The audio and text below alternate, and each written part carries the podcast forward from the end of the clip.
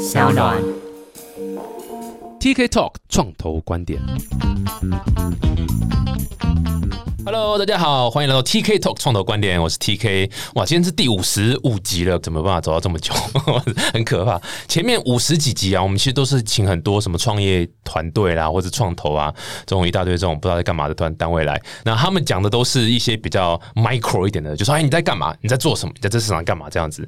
这一次呢，这个想说用一个很特别的方式，用一个很 macro 的方式，然后来讲整个创业的大环境，而且不只讲台湾，还讲全球的趋势，所以一定要请到非常重量级的这个来宾。各位如果看影片的，真的赚到了，今天真的高颜值的一集。一个是 KPNG 的 Daisy，一个是台经院的 Eric。大家好，大家好，Daisy 可以介绍一下，你是 KPNG 的这个创新与新创服务团队的会计主持会计主师持会计师。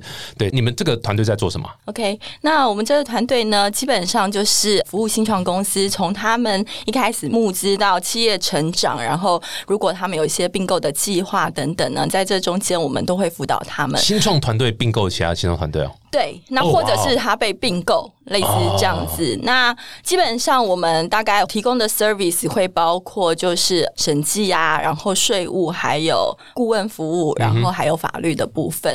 那我们这个平台是一个 global 的平台，所以其实我们其他的会员所也有类似我们这样子的 enterprise 的平台。那所以我们跟一些会员所呢，其实也会有一些交流。哎、对啊，其实你刚讲新创并购，光是台湾就有不少新创，其实有做很多并购的动作，像 Pinko 也有并购其他的，是对不对？是一期我记得好像也有嘛，对不对？有并购其他的像关键评论网关键评论网到处并购，买公司跟他买财赶快，对啊所以一直在一直在买，一直在买。你怎么看 Newslands 这样子借由并购去扩大自己版图集团这样一个做法？因为我觉得，其实新创公司他们要自己 organic 的成长，其实是比较不容易的。以关键评论网来讲，他们其实应该会需要有一些不同的流量进来，不同的 TA 的流量进来，所以并购应该是一个蛮好的让它成长的方式诶。是不是很多要上市之前也会先用并购的方式？对，因为如果你上市的 size 不够大的话，其实呢也不会受到投资人的青睐嘛，嗯所以也是会有一些在上市之前会做一些并购。那有很多也是为了弥补它的产品或服务不足的部分。嗯对对对。哇，很酷！这个真的是大家看这个会计事务所，好像以为都是哦，就是财报什么为主，没有，其实做事情超多，而且是不只是单纯的记账或者所谓会计相关的事务，还有包括募资啦，甚至公司的这个你知道股权架构是不是健康的啊，长久走下去怎么规划打国际市场啊，或者是甚至呃，你知道要找什么创投募的时候要用什么工具，其实也都是你们的专长嘛。是没错，没，错好。厉害！非常期待我自己的公司也可以走到可以跟 KPMG 合作的那一天，因为这这个不是那么容易。刚新创刚出来然后，一两个月的，应该是可能还有点稍难吧。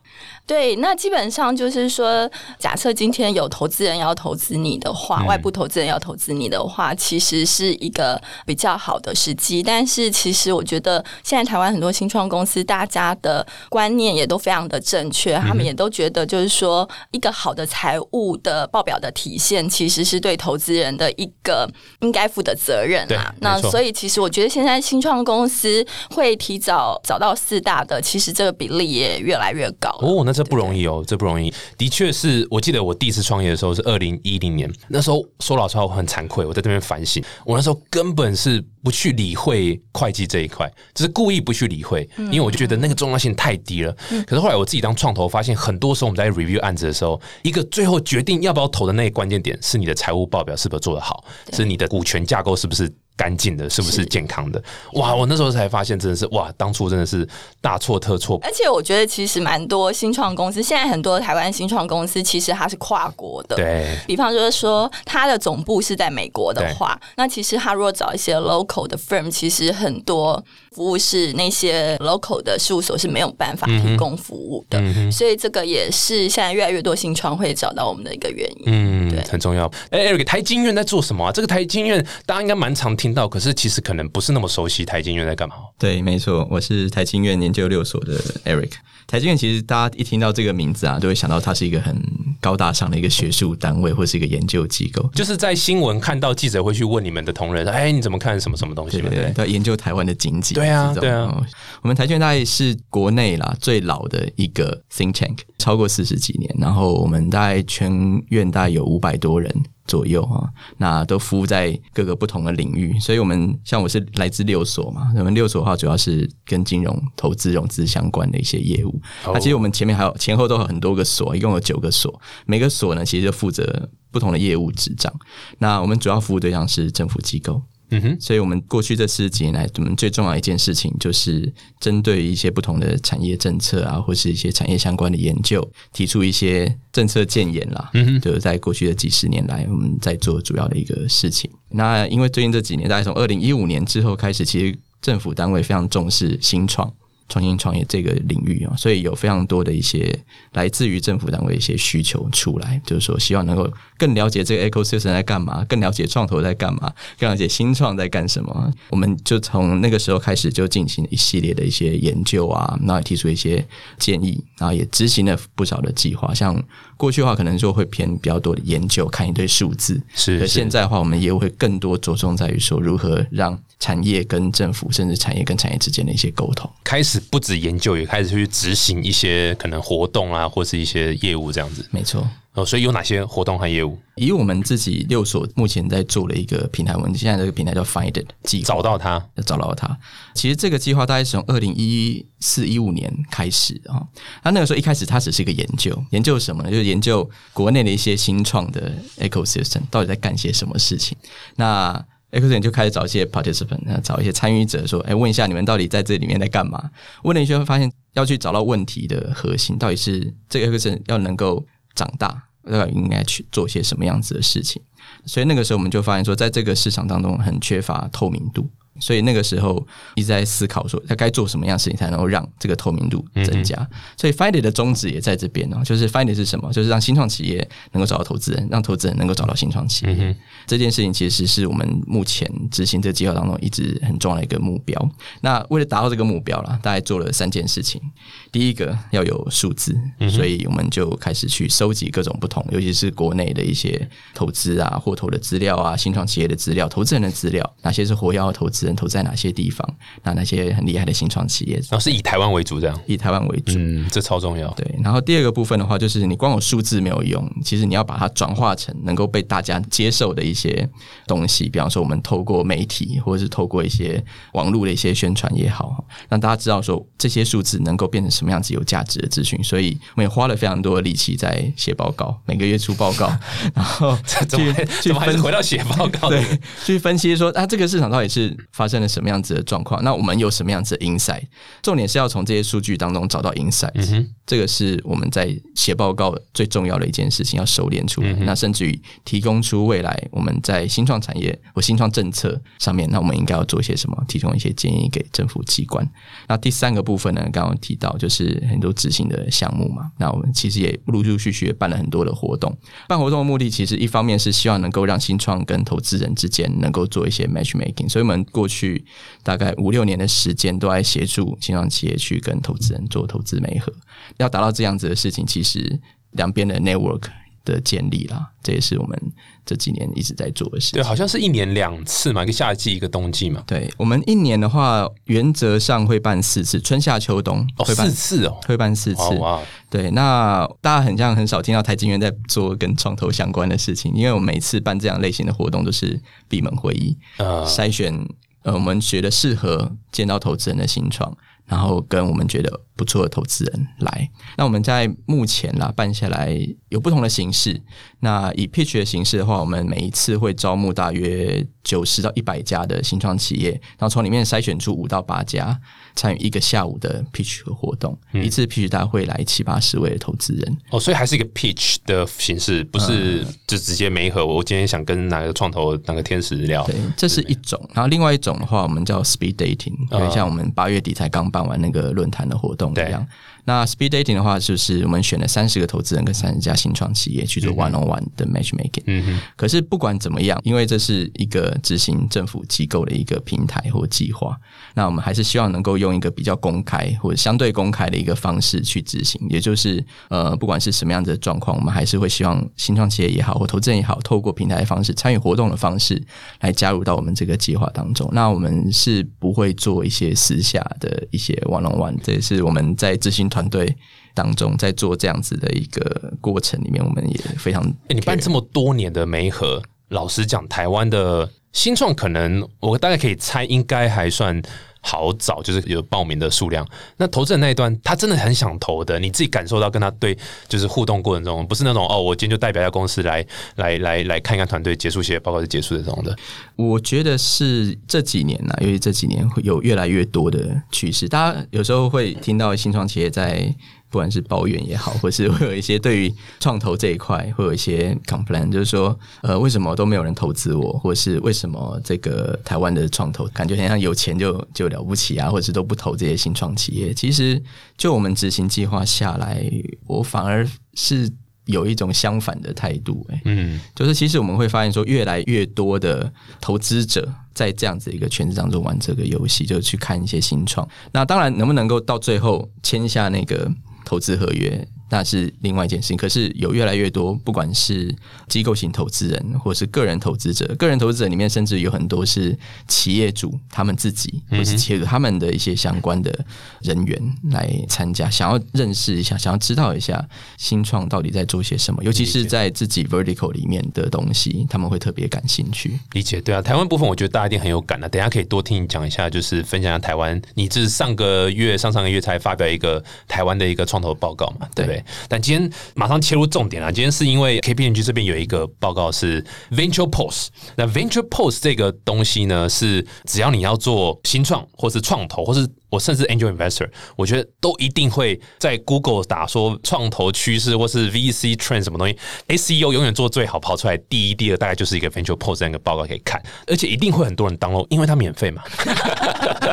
免费里面品质最高的，对不对？很多是要下载要付钱的，还不一定最好。但我之前在戏谷那边 VC 有工作过一阵子，我们那时候在看的报告，大概就是也是 PitchBook 和 Venture Pulse 这几个为主。那当然，其实 Venture Pulse 很多东西是 PitchBook 来，PitchBook 也跟 Venture Pulse 合作什么的。所以其实这个报告是相当相当具有参考性的。我们是不是可以请 Daisy 也跟我们分享一下最新二零二零对最诡异的这一年二零二零年，到底创投的这个投资全球来讲有没有什么样的？有趣的发现，不同的变化。Venture Pulse 其实基本上就是我们 KPMG Enterprise 这个全球创新创业网络呢，跟 PitchBook 刚刚 TK 有提到的这个 PitchBook 合作的。那每一季呢，都会针对这个全球的创投的活动，然后做一些洞察的分析。那我这里呢，就先从全球的角度来跟大家做个分析，然后等一下会再讲两个重点，就是大家比较关心的美国市场还有亚洲市场，来跟大家。做一个粗略的分析，你会不会全球的讲完之后，Eric 就说啊，算研究报告结论就写说移民吧？不会啦，我们台湾还是很有希望的，有希望的，有希望的。我我太极端。对啊，那我们看一下的话，哈，就说全球跟去年同期创投的比较，那我想大家心里应该也都会觉得，就说，哎，因为疫情的关系，那这个应该是有下滑的情况。那的确呢，这个报告显示的状况呢，也是也是有这样子的趋势哈。那看起来今年的第一季全球的投资金额有六百三十八亿美元，然后交易数量是五千。六百二十四件，那第二季的时候是六百二十九亿美元，那交易数量是四千五百零二件，那相对于去年同期呢，其实都有下滑，那交易的数量大概是下滑了二十八点八左右 percent，二十八点八左右，这个交易量件数了，件数对对对，那交易的金额反而只下降了大概六点七 percent，哦，这么少，主要的原因呢，就是因为其实今年上半年还是有蛮多的巨额的投资，所以。使它的交易金额其实是没有下降的那么的明显。那会有这些巨额投资，一个蛮大的原因，就是因为就因为疫情的关系，所以创投其实他们也会比较保守一点。那可能会比较希望投一些比较后期的，那或者是说他们想要先把自己原来的 portfolio 顾好。那所以呢，相对来讲投早期的就会比较少。所以因此这个交易的金额其实就没有下滑的那么多。除了这个金额大概减少百分之七以外呢，这个全球的创投市场的概况大概就是说，因为疫情的关系，所以呢，在医疗生计的部分的这个投资是有比较显著的增加。那包括 B 轮的案件呢，其实它的中位数也是从二零一九年的一千七百万成长到一千九百六十万，所以等于是说比较成熟的一些案件的投资，其实看起来是相对表现是比较好的。还是有钱呢、应该算是越后期的，它的风险相对来讲，对投资人来讲就越小。对，对所以大大家就会比较愿意去投资。对啊，比较愿意。现在应该说，所以疫情的影响其实不那么完全是说哦，我都不投了，是。而是说我现在只想投风险系数更低的的这个案件，对对。对对，所以大概也有七十八家的独角兽在今年上半年有拿到投资的金额。那如果看一下产业的话，吼，二零二零最多投资的产业呢，其实跟过去几年都是一样的，都是软体相关的服务业。哈，那以交易的件数来讲，大概占整体产业的大概百分之三十五左右。那排名第二的呢是消费服务，那这个部分大概占百分之十左右。消费服务就是那个呃，应该是说跟 end user 跟消费者哦、consumer 端对 consumer 端比较有关系的这样子。所以软体还是最多啦。现在什么东西都买软体，不是吗啊，？是啊，是啊，那只是说你软体应用在不同的产业这样子。那排名第三的话，大概就是医疗生物相关的产业。大概占百分之七左右。那虽然说比例感觉不高，但是如果从金额来看，因为医疗产业其实它是需要比较大的资金，嗯所以呢，如果以交易金额来看呢，这个医疗产业它是占大概高的啦。对，它是大概是排名在第二位，大概有占到百分之十三左右。嗯，对，那这个大概是 by sector 的分析，大概是这样。难怪那么多人想要做医疗相关的创业，因为最好捞大笔的钱嘛。就你还没有获利，就可能就很多钱就进。对啊，你说你针戳一滴血，你就可以知道你身上所有毛病，那我可怜，俺们是骗人哎，对不？那再来，我们就来看一下我们上半年的十大投资案。好那可以想象，就是说，其实大部分应该也都是属于后期的投资。那这个十大投资案有五家是在中国大陆，不意外，不意外嘛对，太多钱在那里了，对，然后有四家是在美国，这个也不例也不意外，不意外。然后呢，有两家呢是在东南亚。哦，这个有点意外了。那排名第一的，我们先讲一下，就是呃，包括这个中国短视频的应用，这个快手，啊然后还有 Google 旗下的自驾车这个 Waymo，大概都是获得大概三十亿美元的这样子的金额哈。那其他的呢，很多跟共享有关的也都是在里面，所以我们刚刚讲到的东南亚，东南亚其实就是那两家共享出行的巨头，包括 Gojek 跟 Grab 这两啊，两家 GG 啊，对两二 G 对。哦，二 G 比较好听，对对对，二二 G G 比较好听，对对。对。这两家呢，其实都拿到不少金额，GoJet 拿到了三十亿美元嘛，然后 Grab 大概拿到八点八六美元。你刚讲三十亿吧，有没有都是 Q one Q two，就是一笔投资这样子。对对对对对，没错没错。然后，所以在这几家当中，其实只有一家是属于早期投资的，就是这个美国这个短视频的 Quibi。嗯哼，那 Quibi 大概是拿到七点五亿美7.5亿金，它是在今年的四月才开始提供它的服务的，所以它算是少数早期可以拿到比较多资金的公司。十大的投资案的状况看起来就是说，我想在 China 大概就是一些什么线上教学啊，然后一些跟线上应用比较有关系对啊，其实。其实其实刚听你这样讲，其实还蛮有趣，就是中国它还是在一个 consumer 为主的一个案子，它能够拿到最大。那其实也是，比如说过去两三年，他们一直都是以 consumer 为主来做创业项目，然后发展到现在趋于成熟，所以在这个时间点，其实蛮多钱会丢在还是丢在那边。那我们前几集有请到少年。然后就是在中国大陆做算命平台的啊，他有提到一个点说，中国大陆现在 business to B 的案子也越来越多了。嗯，那不过比起 consumer 来讲，绝对还是一个呃小众小到一个很小，然后成长速度不会像 consumer 这么快的地方。不过我看美国，像你刚刚讲的，有 Qubit 这个也算是这个 consumer 的，然后也有这种所谓比较像 infra 的，然后也有这种支付的。所以这种就是都是 to B 为主的很多，所以美国就比较广一点了哈，看起来是承受很多的案件的这个受投率或者受投的这个金额大小的产业是比较广。是。那东南亚感觉还是停在不是不能用停在，应该说就是还是呃虹吸效应，然后加上这个山头越来越明显，就是有点像当初微信的感觉，就是你做了一个 Grab，你做一个 Gojek，就哇 什么东西都都坐在上面了，然后所有新创业的新的创业者，然后创业团队，他们其实也都想说，哎，我今天要创业，我要怎么可以依附在 Gojek 的这个平台上，我怎么坐在上面？所以其实有一种这种山头很明显的一个状况，是没错没错，蛮有趣的。那再来呢，我们可能就提一下美国创投市场，因为其实我们也有非常多的新创公司，其实都非常想拿到美国那里的资金嘛，哈。呃，美国在上半年它的创投投资金额大概是六百九十亿美元，那大概是占全球超过全球市场的大概一半，一半以上，对，一半以上。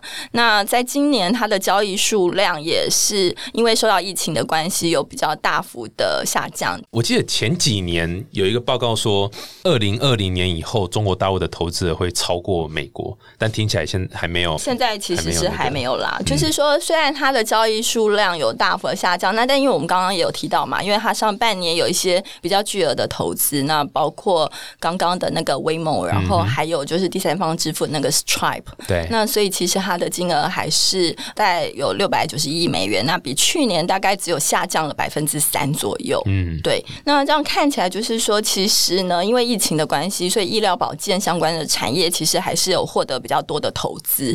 那在企业创投的部分哈，虽然就说脚步感觉是有比二零一九要稍微的缓一点，但是因为包括 Facebook 还有 Microsoft，其实今年上半年都有蛮巨额的投资，所以其实他们企业的这个投资还是不断在增加。那这个一个蛮重要的原因，就是因为其实这些公司他们还是需要有一些呃新创公司来帮助他们做业务的成长跟转型。那再来还有一个很重要的点，就是说在疫情的影响下，其实这个大家的估值都有下滑，所以就这些公司他们要并购一些新的标的的时候，其实他们也比较有溢价的空间。修了，对啊，就比较便宜，可以捡便宜。所以被得嘛，那不那我就买你，对不对？对对对对对，这样子，所以是一个蛮好的一个并购的时机。对，那所以它的 CVC 的投资金额呢，大概有达到三百二十九亿左右，那大概也占了这个整个创投市场的一半。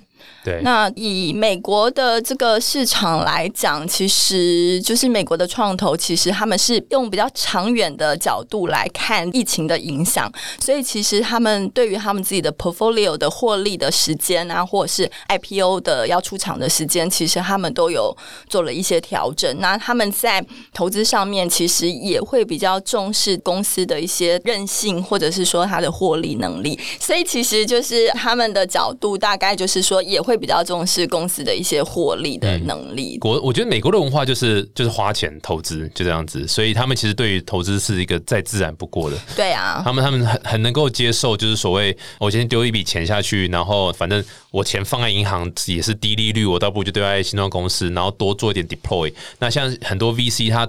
对 LP 的募资的时候，他们其实，在他们的投资合约里面写，你如果不投，你反而要去解释很多，说为什么我今年不投。所以，与其这样，我倒不如就是投一投。我的 LP meeting 的时候，我还可以，我可以轻松一点讲一下，然后再搭一下趋势因为现在这个疫情的关系嘛，所以很明显可以看到这个医疗部分，某种程度上也是会搭这一波。说，哎，我就是感受到这个医疗概念相关题材，所以会丢一些这样，不管是很远端的啦、软体啦，都是美国很爱投的。没错啊，所以包括比方说是资安啊，或者是一些呃数位的服务啊，或者是 e-commerce 的公司，其实他们也都蛮有兴趣。对对对，这个是为什么？你刚刚讲美国会占全球五十趴以上，真的是短期内很难撼动了。我本来以为中国这一两年会领先，不过听起来可能也都还没那么快。对啊，那讲完美国市场，刚刚 T K 一直讲到 China，所以我们大概就来看来看一下我们的亚洲市场好了哈。那亚洲市场在今年它的上半年的投资金额大概是三百四十三亿美元，那比去年大概是下滑了七个百分比左右。哦，也差不多啦，对不对？跟刚美国的美国大概三，哦然后它是大概是七左右哈。了解。那以这个亚洲的创投市场来讲呢，跟数位平台有关的还是比较受到欢迎。就比方说，我们刚刚有看到很多线上教育的平台，然后或者是说有一些线上游戏呢，或者是外送服务的这一种呢，其实都是蛮受到瞩目的。那可以想见的，医疗科技也是一个投资的重点啦。那以亚洲的创投市场来讲呢，他们的企业创投其实比去年只有很小的下滑，所以表示就是说，其实亚洲的企业呢，其实对于这个亚洲市场的投资，他们还是蛮有信心的哈。那另外就是还有观察到一个点，就是说这个香港证券。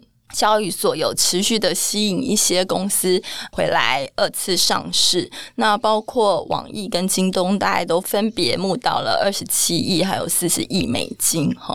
这个其实我觉得大家应该也都有印象，就是说那个瑞幸咖啡就是对。弊案嘛。那所以其实美国的 SEC 对于呢这个中国的公司，其实他们就会比较谨慎，然后其实对于投资人保护，他们也就是会比较严谨的看待。是那因为又加上疫情，还有中美贸易的关系，其实很多中国的公司其实就会比较看重中国的 IPO 市场或者是香港的，比较不考虑到外面的市场去募资，嗯所以会有一一些这样子的趋势。哎，不过所以反送中事件没有对香港什么影响吗？或者是美国这样制裁香港没有什么影响吗？因为香港交易市场其实还是蛮多机构投资人会想要去做投资的一个交易市场，所以这个部分在目前看起来的影响并不是那么大。对对对，嗯而且的确肯像讲还是蛮多是 China 那边的企业，所以他们应该最熟悉还是香港的方式进来。对对对，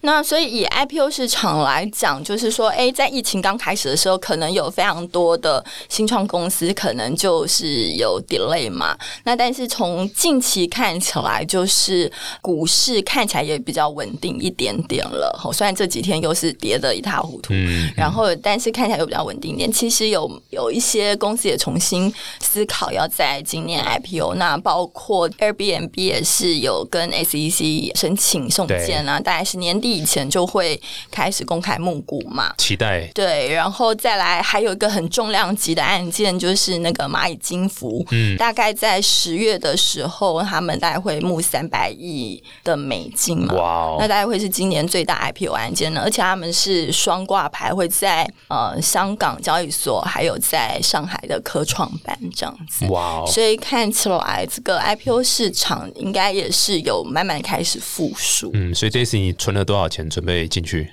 就是太可惜，存太少。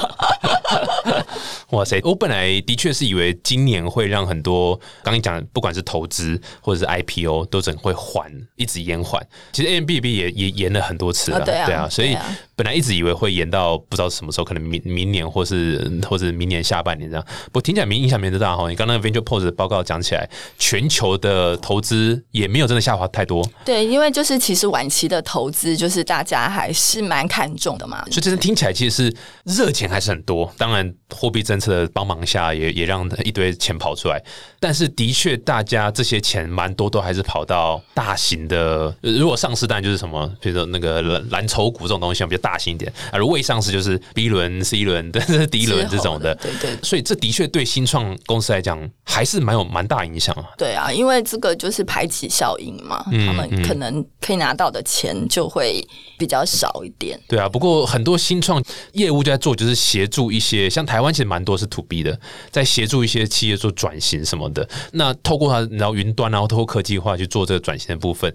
但这一块如果说拿不到创投的钱，他就必须本业要好好可以赚钱，对不对？可是从你的角度来，从 K 变角度来看，你们服务这么多的客户企业，那他们在数位转型下，尤其现在这种二零二零这样疫情很怪的一年，他们要怎么应应这样子、啊？有什么转型的的那个建议吗？或其？实我觉得，就我们接触的一些新创公司，就是在台湾的新创公司啦，大家其实都蛮有这种认知的。他们都知道，就是说你在台湾绝对不会是假设你说你是一个 AI 数据分析的公司，你不可能你是只有 data，你就可以像像美国的公司可以拿到很多钱。当然对啊你一定还是要先找到一个你可以收钱的方式，才会有人想要投资你。所以其实现在是蛮多公司自己就会先思考，就是说怎么样先有现金流量进来。再来就是我们也观察到，就是说其实有蛮多的企业创投对于有技术的公司，他是很有兴趣，他不见得需要你可以赚钱，钱，嗯，对，但是他是对你有兴趣的这样子的公司。等你讲是台湾的创投吗？呃，台湾的企业创投，哦，台湾的企业创投，对对对 OK，OK 因为其实很多企业创投，他想投资你，他很可能会想要占比较多数的股权，是是，对，那甚至有可能就是把你的技术团队 acquire 进来之类的。那如果这个部分并不是你抗拒的话，其实跟企业创投合作也是一个方式。那或者是说，就跟他们做业务合作就好了。嗯对，那我们发现其实现在台湾的企业创投也是蛮积极的。我想 Eric 应该也有感受到的。对，我觉得台湾企业创投是一直都很积极，在有兴趣这一块，就 CVC 嘛，Corporate VC，的确是越来越积极哦。我记得从去年我就有听过 Eric 的报告，去年还前年就已经 CVC 某种程度好像甚至快大过于台湾的 VC 的投资了。因为我们统计的是按件数统计，所以 CVC 或者是 Corporate 参与那个 deal 的参与率超过百分之五十。超过百分之五十嘛，对，一半以上都是 CVC 对，我们把整个 deal 摊开来看，超过百分之五十，你都会看到 deal 里面有 C 或 CVC 的影子在里面。嗯超过百分之五十里面，可能又再超过百分之五十的团队后来都说后悔拿 CVC 钱。这个我们就没有 follow up。T K 要不要问一下？哦，这没有统计，下次多做一点，我那要多做一点啊，对不对？不能只做表面，要往内往内挖。对，这都是这个晚上吃饭时间就可以聊一聊的事情。以后的问卷记得下面后悔了吗？是或否？媒体的后后悔吗？是或否？对，我是不敢问的。不过这边还有个问题想问 Daisy，就是从你角度来看，企业在针对这样疫情有要做什么样的准备？不管是转型，或是拥抱新科技，或者什么，你们内部有这种想法？你说我们一般的大企业吗？对一般的对啊，就是你们的客户非有有有，你知道。其实我觉得，所以我们事务所其实我们在我们也成立了一个 LB，是叫做就是 LeBron Line James Line of Business，Line of Business 就是赖的赖的生意嘛，专门做赖的生意。就是我们有分产业别啦，来服务我们的客户。那我们有一个是属于数位转型的这样子的部门，然后可以协助客户做一些数位转型。所以其实我们这个 LOB 呢，其实就是因为我们是顾问服务嘛。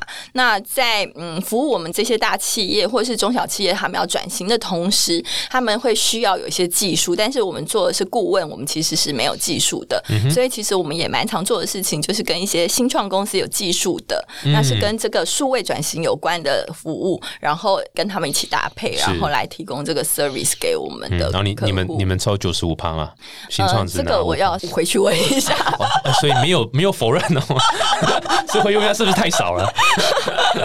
开玩笑，开玩但笑。我我想这个是一个双赢的局面嘛，因为这样子其实也让新创公司可以有业务进没错来。，我说老实话，今天如果要我选资金和业务，要我选哦，我一定先选业务，因为业务才是扎扎实实的，就是我把我的 business model run 一遍，我把我的技术 run 一遍，然后同时收一点钱，我可以去验证我的这个 work work，太重要了，是没错，而且你有业务，后面自然就会有钱才会。有，对，没错没错，你们都是这样子说服客户嘛。是啊，是啊，是啊。顾问就是这样子嘛，就是顾问就是这样子对对对对对，很厉害，很厉害，很酷哎哎。那刚刚是全球的状况下，我们想多了解台湾的部分好了，好不好？这个 Eric 这就是你们所的一个专场嘛。对，台湾这个研究，我刚听完 Daisy 讲完全球之后，台湾不还有还有什么好讲吗？有啊有啊有啊有啊有啊，毕竟是同样是在这块土地上面嘛，所以大家会对于台湾的的新创的状况都一直想要知道说到底是发生什么样子的事情。对啊，对啊，对，就很像我刚刚一开始讲的，就是其实我们在盘点台湾新创生态如何去更好的发展的时候，刚刚讲到透明度这件事情，就是我们需要一直花很多的时间去做观察的，尤其是新创企业获投的状况。嗯哼，对啊所以你就直接进来说，台湾现在到底在冲，冲 对不对？是在是在怎样？我我直接先问好了，整体是下滑的吗？你说二零二零吗？对啊，全球状况目前跟去年比起来是稍微下滑嘛，那说甚至是前往比较后期一点嘛。那台湾状况是符合的吗？符合这样的符合这样的趋势，应该这样讲。假设我们今天要先看台湾的状况的话，先给大家一个小小的概念，就是其实全球的创投的发展哦，大家都是风险管理者啦。嗯，所以当第一个是疫情的关系，大家会更倾向于在这种不确定的年代找到更确定的项目。所以往中后期发，这哇哦是第一个。第二个就是大家会看到那个指标，尤其是标杆型的一些企业的发展，来决定说，啊那我要不要再几条线去玩这个游戏？嗯哼，比方说，像我们看到二零一八年、二零一九年很多的独角兽 IPO 了，或是高估值的这些企业 IPO 了对，，IPO 之后就没有之后了。嗯，就打回原形了。对，所以其实就整体的趋势来看，它其实是略微冷却。回过头来看台湾的状况的话，其实也不难发现有这样子的一个发展哦，就是说我们看到二零一八年到二零一九年，它的交易金额是略微下滑的，可是件数啊，跟全球比起来是上涨很多。嗯，呃，假设大家看数字的话，可能不是很记得很清楚，大家记得大概几个比较关键的数字啊。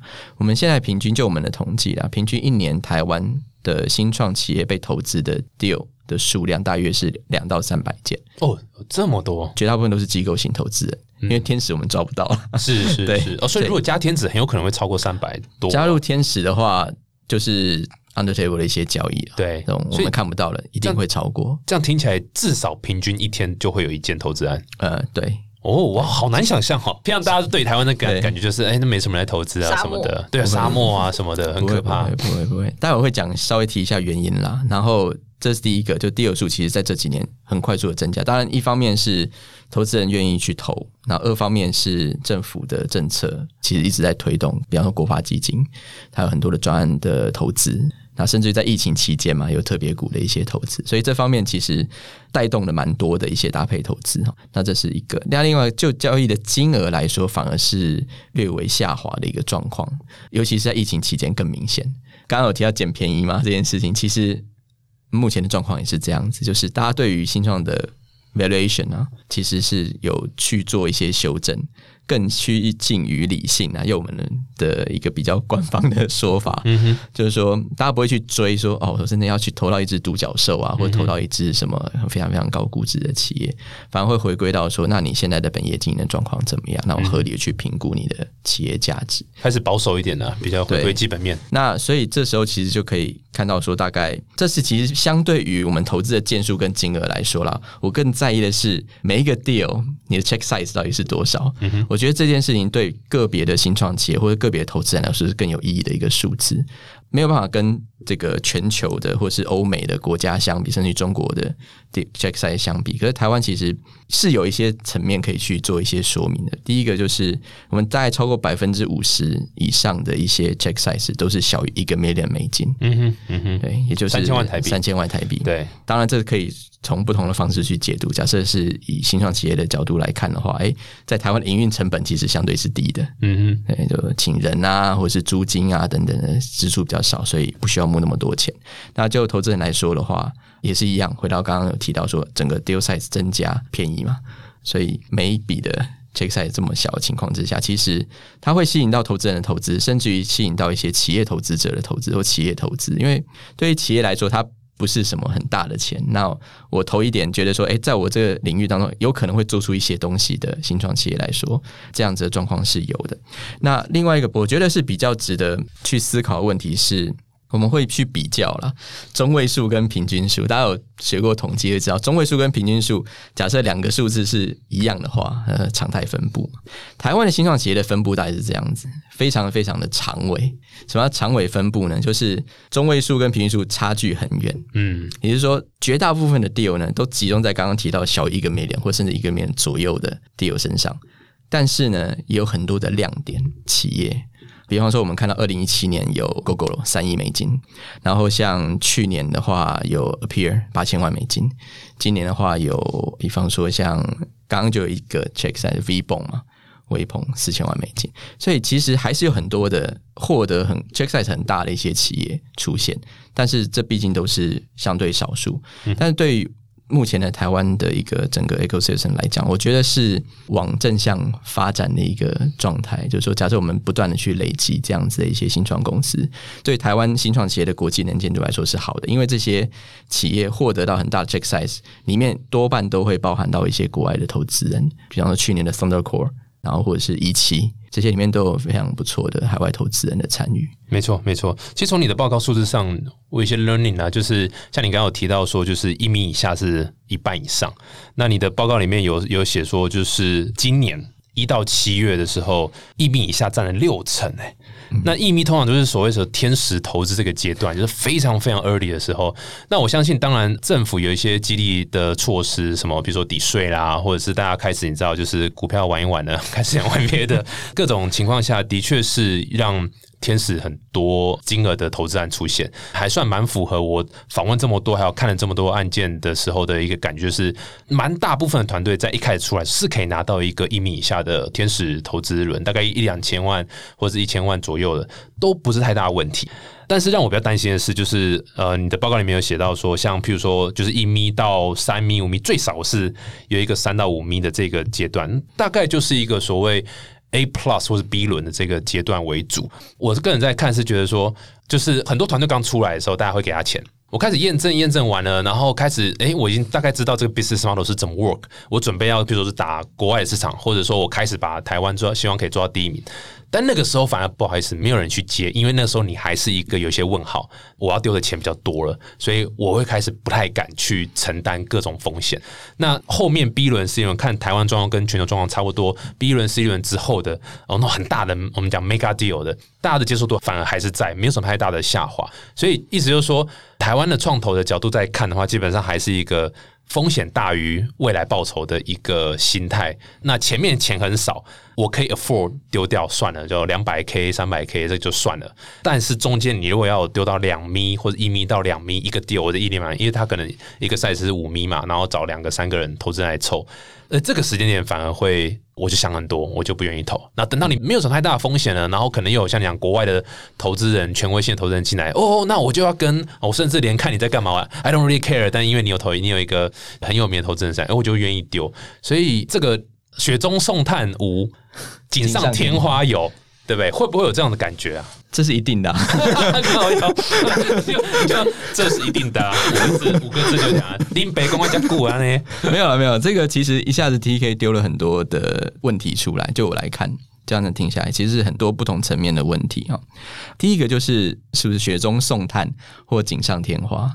就一个创投来说的话，肯定是如此啊。比方说我们在讲创业嘛，就一个学术性的时候，我们会分成生存型创业跟机会型创业。那投资者会投资在机会型，就因为你看到什么机会而你去创业，然后获得一些商业价值，而不会。投在说你是为了活下去 而做你的这个生意的啊，所以就一开始的 mindset 上面。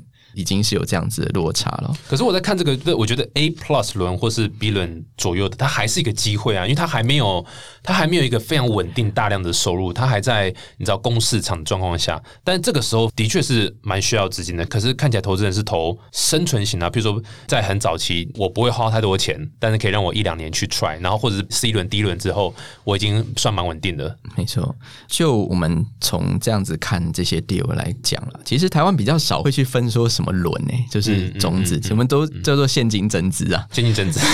对，只是你增多增少而已。其实我们在我们是有试着去分出轮次出来，是是是。那可是其实。分出轮次这件事情对台湾的新创企业的意义来说，其实并不是这么的大，很难从轮次去判断说啊，他现在应该在做些什么事情。这是第一个。那就 check size 来说的话，其实要我来讲，我会讲说，可能全台湾百分之八十的新创企业放在戏谷或放在其他国家，他们都算是种子，其实是小于五个 million 以下都是小的。那这其实是反映了几种不同的状态跟思维。其实以投资的角度来看的话，我们最好的状态是一棒接一棒，棒棒都有人，棒棒不掉棒。我会有很多在看很 early stage 的天使们，他们在自己的 vertical 里面去养出一批人，然后他们能占他们的 equity 大概百分之二十或百分之十五、二十、二十五等等。那接下来我们会有一些很非常 early stage 的 VC 进来，我们会有 mid size 的 VC 进来，我们有 late size 的 VC 进来。可是中间就像刚刚 T K 讲的，就是其实衔接上了。并没有很好，但实际上，其实我觉得可以从两个角度去解释这样子的问题。第二，是从投资人角度，就是大家会觉得说你还这么早，然后感觉你很像也不是很 promising，也不晓得你到底业务能够做多大。那这样之后，我是不是去投一些像你刚刚提到，就是有稳定现金流的一些公司，餐饮业啊，或者是对这种类型比较传统创投会投的一些项目？比较少去投那些很高风险的做药的啊，或者这种科技型新创或软体新创，他们就一方面看不懂，二方面也不晓得他们现金到底从哪里来。那这是从投资人角度去看这样的事情。另外一个角度是新创企业的角度来看这样的事情，就是他必须要知道说他拿了这笔钱之后要干嘛。有时候我拿了一个 million。结果呢？我希望说能够从这个 million 一个 million 的资金或资本创造出更大的价值。那这被杠杆出来的价值要让接下来投资者看到。嗯哼。那当这一块没有做好的时候，自然就不会有更大笔的。当然，当然，对，follow on 绝对是所有人的的责任啊，绝对不会是单一的。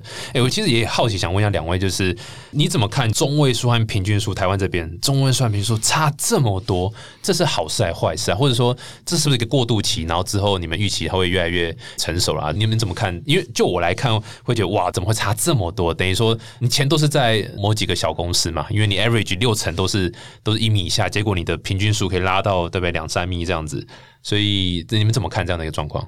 就我的看法啦，其实我来之前有先稍微算了一下，不会改变啊？没有没有没有，我觉得 我还以为我是最悲观的人，没有没有没有，不要悲观，正常是是是正常，就是说，比方了，我们看。全球创投的一个分布的话，大概百分之五十左右也是 early VC 嗯在投，early 以下啦，包含 angel，还有一些 seed fund，这个比例在百分之五十。所以就分布来看的话，我可以蛮有把握说，因为我们看全球创投投资的中位数，大约也落在五个 million 左右，因为百分之五十是这样子。嗯哼，那当你的 million 圈，那接下来看平均数了，全球的平均。刚好看到一些，比方说各个国家的数字啊平均的话，大概一个 check 才是一千两百到一千三百万美金左右。所以你看五百万跟一千多，所以大概差个两倍三倍左右。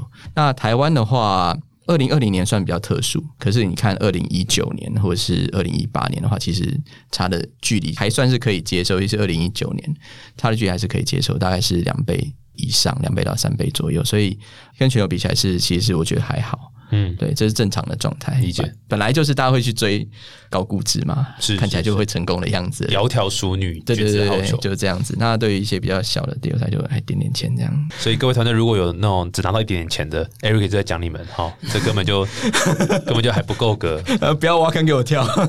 Lacy，你觉得呢？这算是正常的吗？还是你有预期他希望可以变成什么样子吗？这样子看起来，其实根据我们的全球的那个 report 看起来，其实。也就是像 Eric 讲的，还还好就对了。对，其实是这个的确是一个人性啦。对对对，理解理解，所以还是蛮乐观的啦。台湾这个分布状况其实还 OK 了，就只有二零一七年因为 GoGo 嘛搞的这个平均数拉超高，但是其实大家没什么肉吃的，总位数很很少。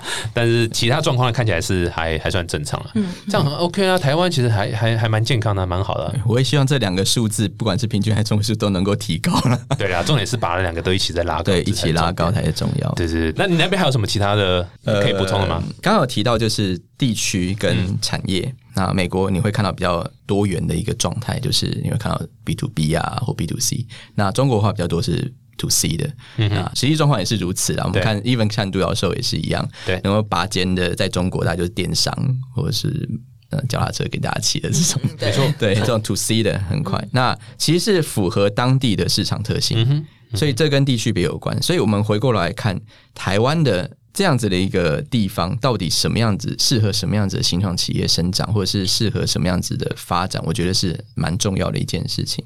我们大概过去盘点下来结果啦，其实又有点意外，又有点不意外，就是台湾的很多新创企业被投资的很多都会集中在电子科技产业当中，因为本来这个 vertical 的厂商企业就多。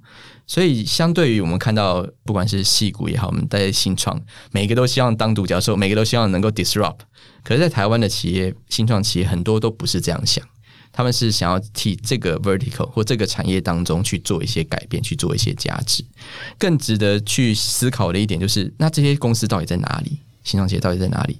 通常这些公司都不会在外面参加什么竞赛啊，或者是什么 pitch event，他们就在主客客户旁边啊。呃，对，没错，就是他直接是在这个领域当中可能打滚了几十年，然后觉得说，哎，他在整个不管是工业生产的流程当中，他发现，哎，这个东西它有一个蛮独特的技术，那也有了专利了，那公司又拿这个专利出去开一间公司。嗯哼。这些公司啊，因为 Day One 就已经拿到订单，就已经损益良平。嗯哼，那他也不大需要后续的一些募资。嗯哼，所以这种公司其实在台湾是很多的，这种 electronics 这类型的公司是非常非常多的。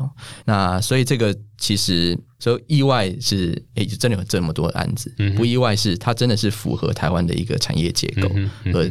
衍生出来的这些新创企业，蛮有趣的。这是我觉得这也算台湾的一个还蛮呃，也不是说特有了，但是还蛮自然会发生的一个现象。因为就是技术本位导向，然后电子爆炸成功的一个产业所衍生出来的一个很自然的一个状况啦。没错。这个问题想也是请教两位，就是假设你们当选了台湾的总统，你们针对创业环境可以做一件事情改变，你们会改变什么？比方说像税的问题，就是其中一个。那你刚刚有提到，就是天使投资人有税额递减。嗯，可是对于像之前有公布嘛，就是投资交易所得，就对于私募公司的投资要课税。嗯，那这件事情其实就会有蛮大的影响，对于一些个人的投资、个人天使的投资就会蛮大影响。所以税上面的一些改革，那是必要的。要刺激投资的话，以这这个这个角度来来论述。